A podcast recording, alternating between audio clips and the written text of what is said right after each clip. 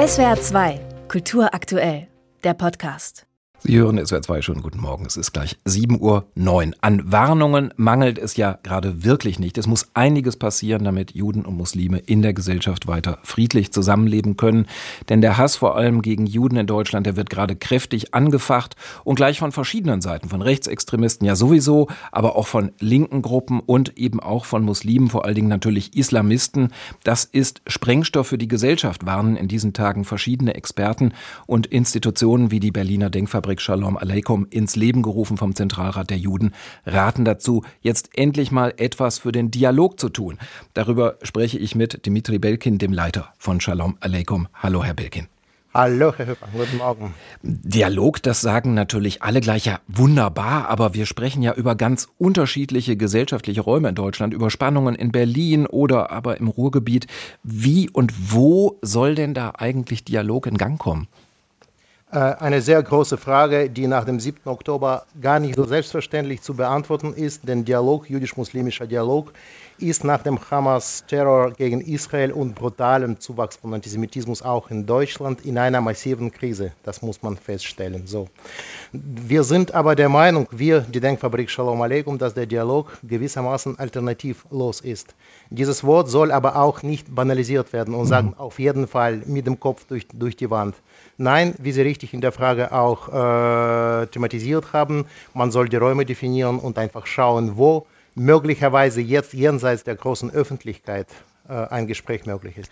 Wie stellen Sie sich das vor? Einfach, dass man sich beispielsweise irgendwo regional zusammensetzt, einfach in bestimmten ausgewählten Runden?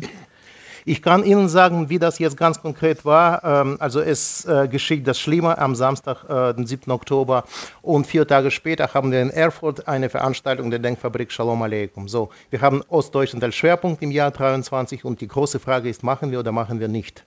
Und die Entscheidung war, Sicherheitsfaktoren abwiegend sozusagen im jüdischen Kulturzentrum sich treffen mit Muslimen. Das ist schon paradox mhm. sozusagen mhm. danach.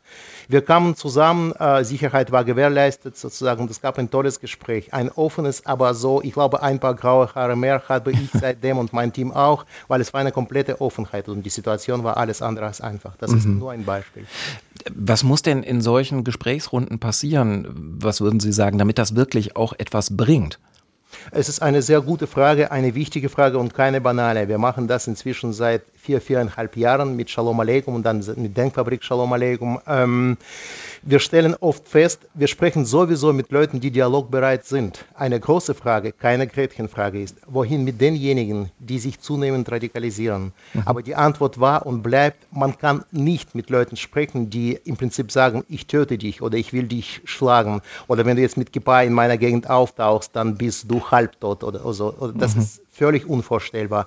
Das heißt, wir haben deutlich gesehen, nach dem 7. Oktober ganz klare Grenzen des Dialogs und auch der Bildung. Und auch das mitnehmend und berücksichtigend muss Dialog trotzdem fortgesetzt werden. Das ist sozusagen unser Prinzip. Der Name Ihrer Denkfabrik, Shalom Aleikum, ist ja ein Wortspiel. Das Salam im Arabischen, Salam Aleikum, Friede mit dir, wird eben durch das jüdische Wort für Frieden ersetzt, Shalom. Jetzt ist natürlich die Frage, wie kommen Sie denn zu Gesprächsrunden, zu Gesprächspartnern, die sagen, ja, wir wollen uns auseinandersetzen. Äh, wie, wie kann man diesen Dialog dann in Gang bringen vor Ort?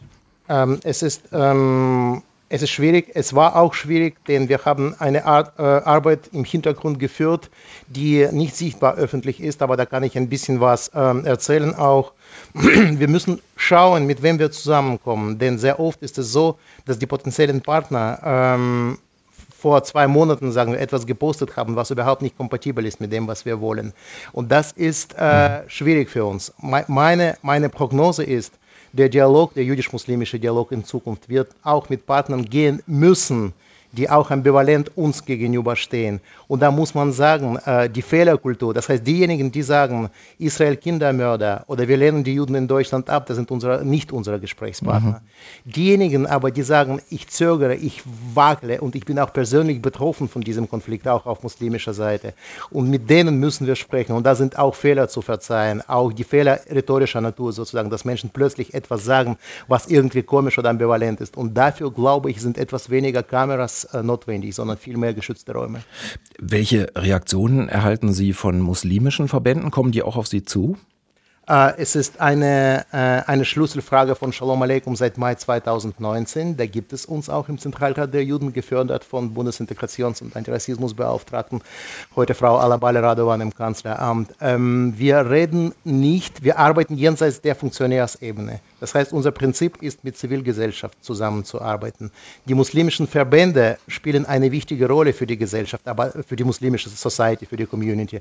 Aber muslimische Verbände, äh, die großen wie DITIB vor allem und Mühle Gerüsch und Außenreiter der Muslime, die haben sehr oft sehr ambivalente Personen in ihren mhm. Reihen, die auch nicht selten offen antisemitisch sozusagen entweder sich positionieren oder hinter denen äh, Strukturen stehen, wie Dianet in der Türkei, die extrem ähm, unpassend sind sozusagen für einen Dialog hier. Deswegen bevorzugen wir bis heute ein Gespräch auf zivilgesellschaftlicher Ebene. Ich glaube auch, das ist äh, die ehrliche und bessere Variante im Moment. In Hoffnung, dass es eines Tages auch auf struktureller politischer Ebene gehen wird. Das ist mhm. tatsächlich auch unsere Hoffnung als Zentralrat. Ganz kurz vielleicht noch, was passiert aus Ihrer Sicht, wenn diese Bemühungen nicht gelingen? Ähm, ich glaube, der Dialog äh, kann überhaupt nicht sterben, also sterben im Sinne, der Dialog, jüdisch-muslimischer Dialog, ist nicht groß institutionalisiert in Deutschland. Das heißt, es gibt mehrere Projekte, wir sind wahrscheinlich eines der größten, sozusagen der größeren und das ist auch wichtig. Ähm, aber ich glaube nicht, dass der Dialog ähm, verschwinden kann, sozusagen. Der Dialog und die Friedensgespräche insgesamt in einer Zeit, in der mindestens zwei große Kriege sozusagen geführt werden, die sind notwendig. Und ich glaube, da, da kommen wir überhaupt nicht äh, dran vorbei. Der Dialog wird bleiben. So. Dimitri Belkin war das in SWR 2 am Morgenleiter der Denkfabrik Shalom Aleikum über die Versuche, einen Dialog zwischen Juden und Muslimen in Deutschland zu starten und der scheint auch dringend erforderlich. Herr Belkin, ich danke Ihnen vielmals für das Gespräch. Ich danke Ihnen. Ein gutes Jahr und gute, gutes Wochenende. SWR 2 Kultur aktuell. Überall, wo es Podcasts gibt.